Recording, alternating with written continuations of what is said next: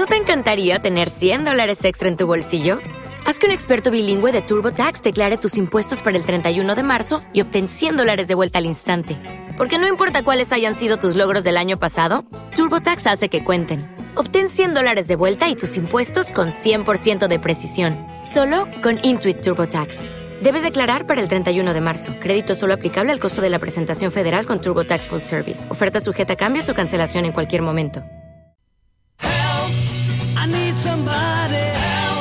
Just anybody. Help, you know I need someone. Help. When I was younger, so much younger than today. I never, needed anybody's help in any way.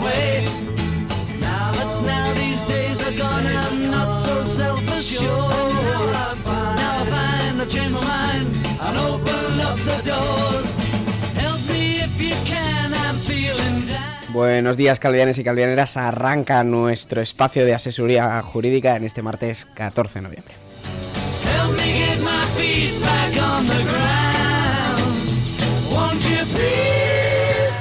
Recuerden que nos pueden escuchar en la 107.4 de la frecuencia modulada y también en Spotify y en iVoox.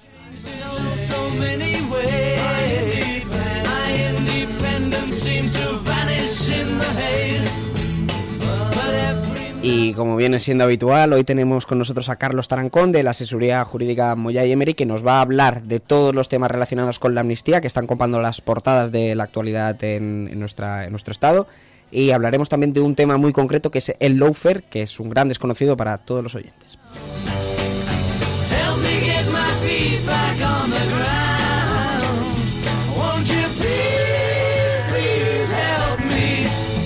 Para hablar de todo ello tenemos a Carlos Tarancón, que ya lo tenemos por aquí. ¿Qué tal, Carlos? ¿Cómo estás? ¿Cómo estás? ¿Cómo está todo? Muy bien, muy bien. Bueno, tenemos, bueno, está siendo, desde luego, si, si se puede decir algo, es que están siendo unas semanas moviditas, ¿no? En, en todo este, bueno, con todo el panorama que hay en, ahora mismo en España, con todo esto de la amnistía, de la investidura. Y bueno, sobre todo hay un tema que, que preocupa un poco, ¿no? Y es sobre esa separación de poderes, ¿no? Supuesta que, que se está produciendo. Y hay un tema, una, una definición, ¿no? Un, un nombre que sale por encima de todos, que es el lawfare, que es algo que ya se ha hablado bastante en, en las portadas de distinta prensa, ¿no? Pero que mucha gente no sabe qué, es este término, ¿no? Que, que se desconoce, porque es- además es un anglicismo, lawfare. ¿Qué es exactamente esto, Carlos? ¿Qué, qué me puedes contar? Bueno, el lawfare básicamente es algo que en nuestro país y en todos los países ha pasado. Igual que hay políticos corruptos, igual que hay funcionarios que, que son corruptos, pues también se han dado casos donde ha habido jueces que haciendo uso de su puesto, ¿vale? Pues han dirigido actuaciones, es decir, no olvidemos que un juez es una persona con mucho poder que en base a una investigación judicial, pues en teoría puede en teoría limitar tus derechos, ¿vale? Te puede investigar, te puede detener, te puede privar de libertad si lo considera. Sí que es verdad que luego tú tienes mecanismos para defenderte, tú puedes recurrir todas esas decisiones, pero las decisiones ya están tomadas. Entonces se han dado algunos casos en la historia, igual que se ha habido políticos corruptos, igual que ha habido profesionales que no han, no han actuado conforme la ley, donde se han dado casos de jueces que haciendo uso de su poder pues han perjudicado a personas, ¿no? Aquí el más mediático se podría decir que ha sido el caso del fiscal, y- del fiscal Subirán y del juez Penalba, ¿no? Está, lo, está todavía bajo juicio, está pendiente de sentencia, pero sería un caso muy claro de, de lawfare, ¿no? El hecho de que un, un juez o un fiscal anu- medi- haciendo uso de su poder pues se exceden de este poder y perjudican a gente, pues, pues es decir, te- meterte en prisión provisional para, para forzarte a, que confieses, eh, modificar tu declaración y decir y decirte que firmes o te meto en prisión provisional. Es decir, esos son casos extremos de lawfare, ¿no? Son casos donde gente con mucho poder lo hace eh, sin hacer uso de. sin someterse. eh, sin respetar las reglas del juego de la ley, ¿no? Entonces aquí, claro, se ha introducido el tema del lawfare en el sentido de que los políticos independentistas justifican la, comisión de sus delitos. eh, incluso tenemos una sentencia ya firme en el Supremo, donde se condenó a los líderes del proceso y ahora se están investigando eh, a Tsunami Democratic, a los CDR y a muchísima gente. Es decir, los tribunales de, sobre todo en Cataluña, la Audiencia Nacional y el Tribunal Supremo, están investigando todavía muchísimas causas en relación al proceso. Y claro, la, la excusa o el argumento más sólido, mejor dicho, es decir, el lawfare. Es decir, nosotros somos las víctimas, los malos, los que están son los jueces que están haciendo uso de su puesto por eh, para eh, privarnos de nuestros derechos por el mero hecho de que es nuestra ideología política, ¿no? Es Porque decir, somos independentistas. Es decir, Carlos, para que yo me vaya, me vaya aclarando y para ir siguiendo. El lawfare, por lo que cuentas, es como una especie de corrupción judicial, en el sentido de que un juez utiliza las herramientas que tiene a su disposición para, mm, bueno, sacar unas sentencias o tomar unas decisiones que perjudiquen de manera arbitraria a- al acusado en este, en este caso, y eso es de lo que se quejan precisamente los representantes independentistas, ¿no? Podría ser lo que tú decías, como Puigdemont o Tsunami Democratic, que dicen que en, en todo este, bueno, en el periodo del proceso, que fue, bueno, ya no recuerdo el año, pero bueno, hace ya unos años, em, se aplicó el lawfare, se aplicó una corrupción judicial en contra de sus personas, ¿no? Exactamente. Vale. Es decir, el caso más, más, más mediático de Lawfare que podríamos hablar fue el- precisamente el- la condena al juez Alba por el caso de Victoria Rosell. Vale, Victoria Rosell, que es la, la delegada del gobierno contra la violencia de género, fue sometida a una investigación y se le privaron de algunos de sus derechos en fru- fruto de una investigación que luego resultó que es que este juez pues no, no, no estaba justificado en nada. Simplemente este juez lo que buscaba era hacerle la vida imposible, dañar a esta mujer, que ahora es delegada del gobierno contra la violencia de género. Ella era jueza también, no sé si mantenían una relación pero se quedó demostrado que este juez eh, había, había cometido el lawfare, básicamente es que había, se había corrompido, ¿de acuerdo? Y que había hecho un exceso de. se había excedido en sus funciones para perjudicar a esta persona. El problema del lawfare, y es el y por eso te quería poner el caso de Victoria Rosell, es que cuando se dan estos casos son los tribunales los que han de investigar y condenar estos casos. Es decir, eh, corrupción hay por todos lados. Jamás acabaremos con la ru- corrupción. Es como los delitos, ¿no? Cuando salen, bueno, eh, con todo el respeto, ¿eh? Ha muerto tantas mujeres víctimas de violencia de género. Tú puedes pelear por reducirlo, pero jamás acabarás con los crímenes, jamás acabarás con los delitos, ¿de acuerdo?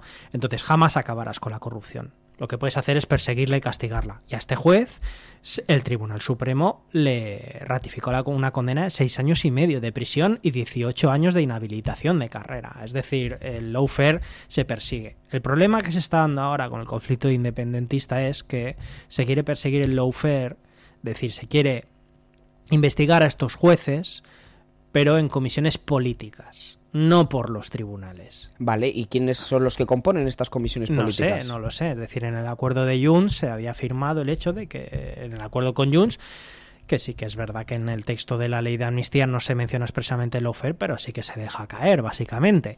Que básica- eh, para que la gente lo entienda, en el Congreso de los Diputados y en el Senado se crean comisiones sobre temas, ¿vale? Yo personalmente siempre lo he dicho, y cuando no sepas qué hacer, convoca una comisión, porque al final las comisiones, para, en mi opinión, la gran mayoría no sirven para nada. ¿Qué, es, ¿Qué es lo que se pretende? En lugar de denunciar a estos jueces ante los tribunales y decir, oiga, oiga, yo soy independentista y este juez me ha perseguido por mi ideología independentista, vamos a crear una comisión política.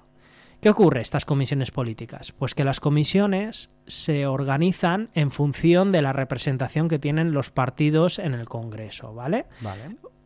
Imagínate, si se crea una comisión en el Congreso de los Diputados, claramente habrá una mayoría del pacto que va a apoyar a Pedro Sánchez, ¿vale? Si se convocase en el Senado, habría una mayoría, una comisión formada mayoritariamente por senadores del Partido Popular, porque tiene mayoría absoluta. Estas comisiones es como una investigación, un interrogatorio, ¿vale? Se llama a gente. Cuando a ti te llaman para una comisión en el Congreso de los Diputados, estás obligado a ir. Te pueden sancionar si no vas.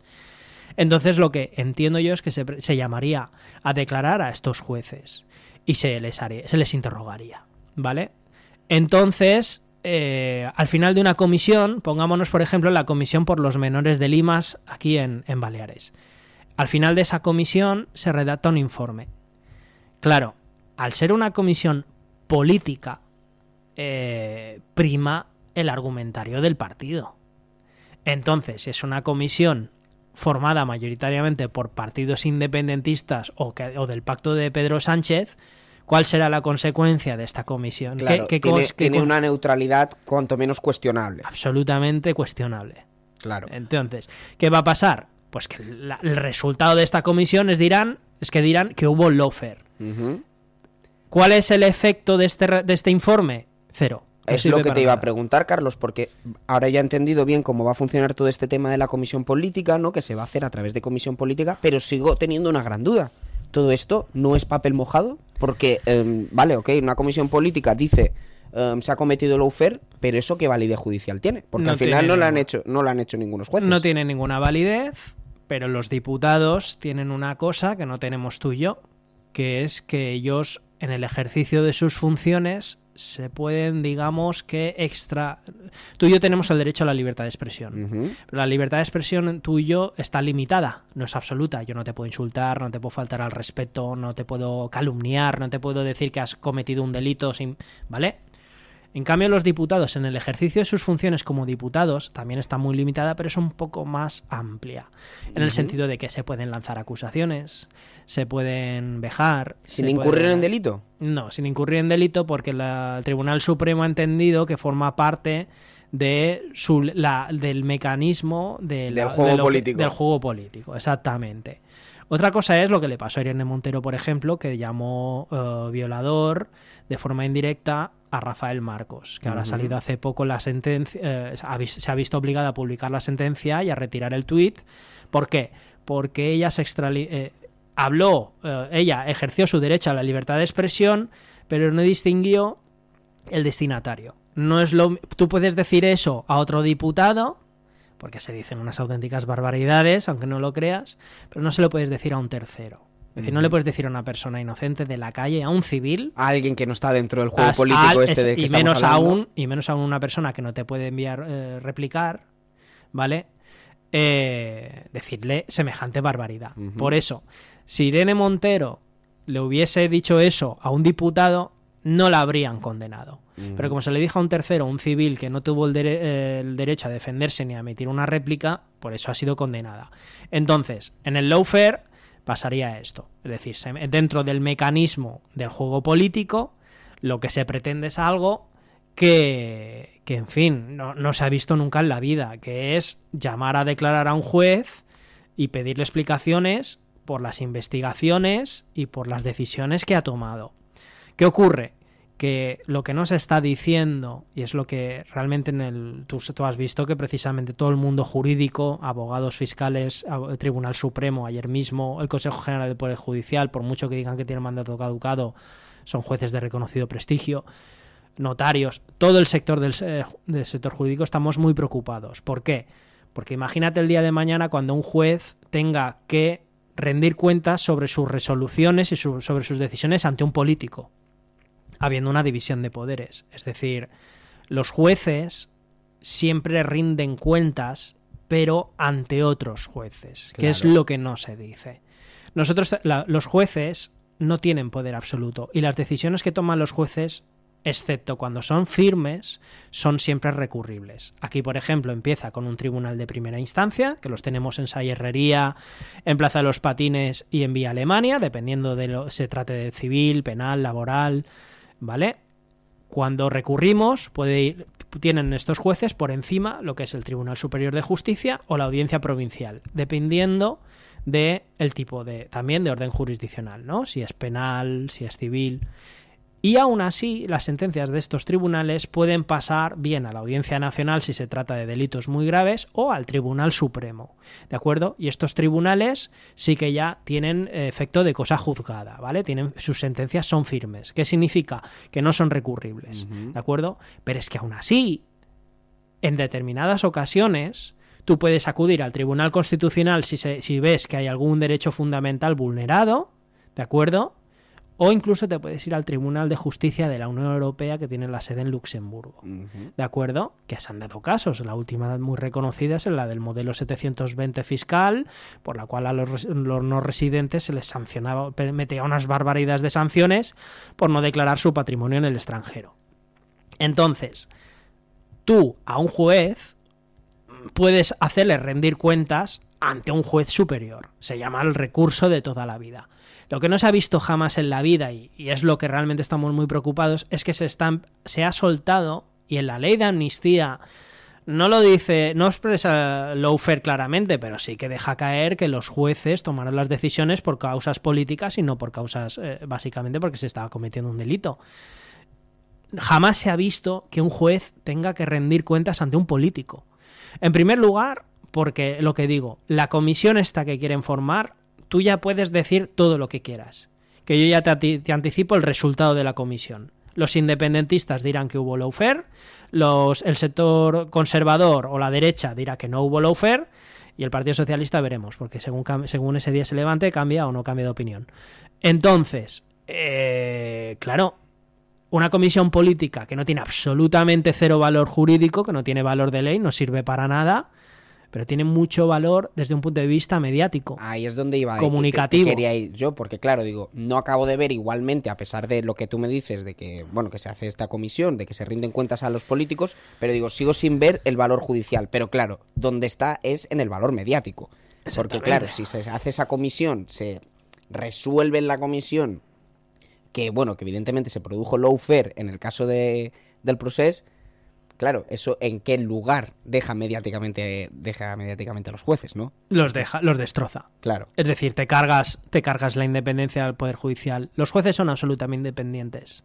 Aunque no lo parezca, el Aún así, a efectos, perdona, eh, Carlos, pero a efectos legales seguiría sin tener ninguna validez ese informe, ¿no? Entiendo. No, no, no te- es que los informes de las comisiones no tienen absolutamente cero validez. O sea, entonces estamos Simplemente- entendiendo que esto es una herramienta de ataque mediático, ¿no? Se supone. es, yo entiendo que es, eh, el los políticos tienen un poder, son muy poderosos en un sentido, que es la comunicación.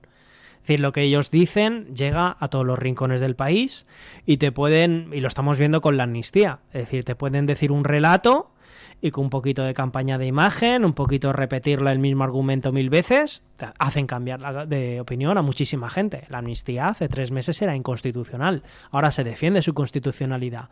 ¿Cómo es posible si la Constitución sigue siendo lo mismo? El único órgano que puede determinar si es constitucional o no es el Tribunal Constitucional. Y de momento no se ha pronunciado. Ya veremos lo que dice. Otra cosa es cuándo, porque no, es, no, no se pronuncia de inmediato. A partir de aquí, que una comisión llegue como, resu- como resultado que ha habido lawfare, en mi opinión, es tremendamente peligrosa. ¿Por qué? Porque estamos ante un caso donde se estaría acusando a jueces de haber, de haber actuado por eh, haberse excedido en su trabajo, en sus funciones, en su poder. Los jueces tienen mucho poder, pero siempre justificado. ¿De acuerdo? Eh, siempre se lo utilizan con causas justificadas, porque se han dado casos, por ejemplo, el caso Cursac, gente que estuvo en prisión provisional, se presentaron los recursos y los tribunales superiores se dieron cuenta de que había un exceso de poder, una, toma de decisiones demasiado abusiva y se, les, y se les dejó en libertad, ¿de acuerdo?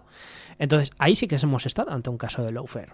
El lawfare existe. Claro. Tenemos, ju- tenemos jueces y fiscales que se han excedido en sus funciones. Y Carlos, permíteme hacerte una pregunta. Entonces, si los representantes afectados por este supuesto lawfare del proceso, los representantes políticos, si quisieran hacerlo por la vía judicial mm, lógica, es decir, que no sea a través de esta comisión que, mm, de la que venimos hablando, ¿a dónde tendrían que recurrir? ¿Al Tribunal Superior de Justicia?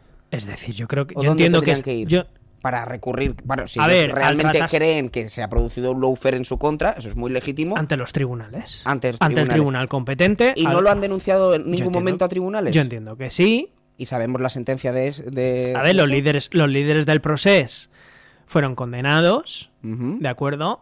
Carles Puigdemont, eh, es decir, estamos ante muchísimo. Los CDR y Tsunami Democratic están siendo investigados, que no han sido condenados. Yo aquí, personalmente, ahora se les está investigando por terrorismo. Pero es que estamos ante una investigación. Es que los CDR y, los, y Tsunami Democratic, hasta que no haya una sentencia que diga lo contrario, son inocentes. Es decir, pero es que tergiversamos mucho en España y nos olvidamos de que todo el mundo es inocente hasta que se demuestre lo contrario, ¿de acuerdo? Es decir, ahora dice, no, es que se les ha imputado por delito de terrorismo se tendrá que demostrar. Claro. Un delito de terrorismo, son palabras mayores.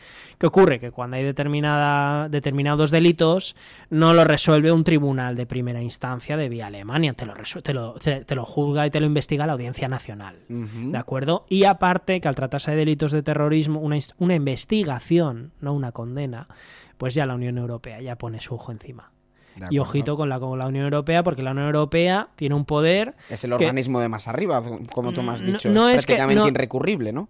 No, no, no es el tribunal, no, no, es la Comisión Europea, no el ah, Tribunal Superior de Justicia. Para es que la Comisión Europea tiene el grifo del dinero. Claro. Y como ve algo que no le gusta, te amenaza con cortarte el grifo del dinero. Y ahí todos los países ya pueden alegar lo que quieran. Que cuando la Comisión Europea te dice que te cierro el grifo como sigas adelante, los países cambian de opinión. Se ha visto con Polonia y se ha visto con Hungría, sí que siguió adelante y le han cerrado el grifo. Polonia se echó para atrás. y era un tema también de amnistías. Entonces, eh, ¿qué ha pasado aquí? Que veremos. Yo lo que creo personalmente es que lo que se pretende con la amnistía es paralizar todas estas investigaciones. El texto de la amnistía a mí me preocupa mucho porque se, digamos que eh, el gobierno se ha ampliado su marco de poder y se ha otorgado una nueva facultad, que es el hecho de decidir quién se somete y quién no se somete a los tribunales. Eso es muy peligroso porque entre los delitos que se amnistían está el delito de corrupción.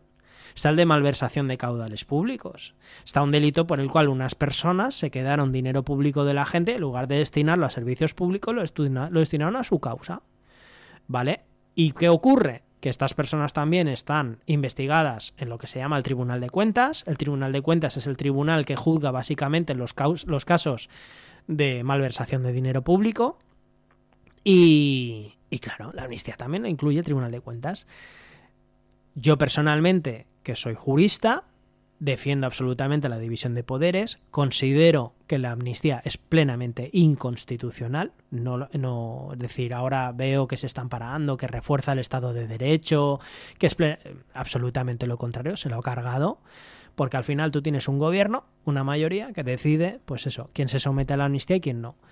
Se ha modificado el Código Penal y se ha introducido, pues que tú, el, el gobierno puede decidir quién responde a los tribunales y quién no. La pregunta es, ¿hasta cuándo? Es decir, la amnistía es para este hecho concreto, porque si se ha modificado el Código Penal es para quedarse. Y ahora, básicamente, el Congreso de los Diputados y el Gobierno podrían perfectamente decir que a los condenados por los seres de Andalucía también se les amnistía. Decir, ahora el poder, el, el presidente del Gobierno y el Gobierno en general, tiene el un poder que jamás ha existido en este país, que es decir a los tribunales, tú puedes juzgar a esto o no. Las amnistías, lo que se han hecho eh, históricamente, y, me hace gracia porque ayer me leí el expositivo de la ley, justifica la amnistía de 1977. ¿Y cómo era la amnistía de 1977? Lo gracioso de la amnistía de 1977 es que lo que se amnistió eran conductas por las cuales había gente que las había metido en la cárcel, que en el momento de, la sentencia, que fue en 1986, por eso digo que el Tribunal Constitucional tarda lo suyo, em, ya no eran delito. Como se pasó de un régimen dictatorial, de régimen de, Franco, se pasó a una democracia, ¿eh? de la Constitución de 1978, esos delitos que, por los cuales la gente estaba en la cárcel dejaban de ser delitos. Se, se, introdujo nuevas leyes, se introdujo la Constitución del 78, un nuevo ordenamiento jurídico, Claro, estaba plenamente justificada. El problema de la amnistía de hoy en día es que se amnistían delitos que siguen siendo delitos. Exacto, sin haber reformado nada a nivel Que siguen existiendo. Básicamente es que se está diciendo que el que ha robado dinero público, si es independentista, no tiene que devolverlo pero el que ha robado dinero público, si no es independentista, pasará años en la cárcel. Entonces, Carlos, para ir acabando ya, porque nos quedamos sin tiempo, pero ¿cómo? yo entiendo que si, la amnistía se redacta, es el texto que se redacta es, mm, digamos, anticonstitucional, por lo que, por lo que me cuentas, mm, ¿cómo podría realmente llegar a salir adelante? Porque si al final el texto em, se supone que es ilegal, lo que se defiende es ilegal, no va a salir, mm, bueno, no sé muy bien quién se encargaría de denunciar esto, pero Pues- no habría una denuncia ante, ante precisamente el Tribunal Constitucional para declararlo inconstitucional. Es decir, hay organismos, 50 diputados, 50 senadores, hay determinados colectivos que pueden presentar recursos de inconstitucionalidad, pero como pero sí que el que ha redactado la ley de amnistía ha introducido un párrafo que ha dicho que la ley de amnistía tendrá efectos aunque se presenten registros eh, recursos ante el Tribunal Constitucional solicitando la suspensión, lo que significa que la amnistía eso- tendrá efecto desde que entre en vigor. Pero eso no depende de ellos, realmente. es una ley orgánica aprobada en el, en el, en el Parlamento. Pero entonces ahí, Tendrá sí- efectos. ahí Otra sí que me parece realmente saltarse la división de poderes de manera muy bestia, ¿no? Porque Sí, ¿cómo pero- puede tener efectos si alguien lo recurre? Si, si se recurre se demuestra lo contrario. Porque es una ley orgánica aprobada democráticamente por Parlamento que representa la soberanía nacional, lo que se presentará un recurso de inconstitucionalidad y si el Tribunal Constitucional dice que la amnistía es nula, que es inconstitucional, anulará todos los efectos que tengan desde el día que, entró en vigor. Veremos qué pasa, pero luego también yo creo que, bueno, el, a mí personalmente me parece un daño al Estado de Derecho descomunal y sobre todo por siete votos. Pues Carlos Tarancón, estaremos pendientes de cómo evoluciona todo, todo este tema. Nos seguiremos escuchando la semana que viene y muchísimas gracias por, por venir aquí y contarnos un poquito más so- sobre este tema. Gracias a vosotros. Muchas gracias. Dale más potencia a tu primavera con The Home Depot. Obtén una potencia similar a la de la gasolina para podar, recortar y soplar con el sistema OnePlus de 18 voltios de Ryobi desde solo 89 dólares. Potencia para podar un tercio de un acre con una carga. Potencia para recortar el césped que dura hasta dos horas. Y fuerza de soplado de 110 millas por hora. Todo con una batería intercambiable. Llévate el sistema inalámbrico OnePlus de 18 voltios de Ryobi. Solo en The Home Depot. Haces más. Logras más.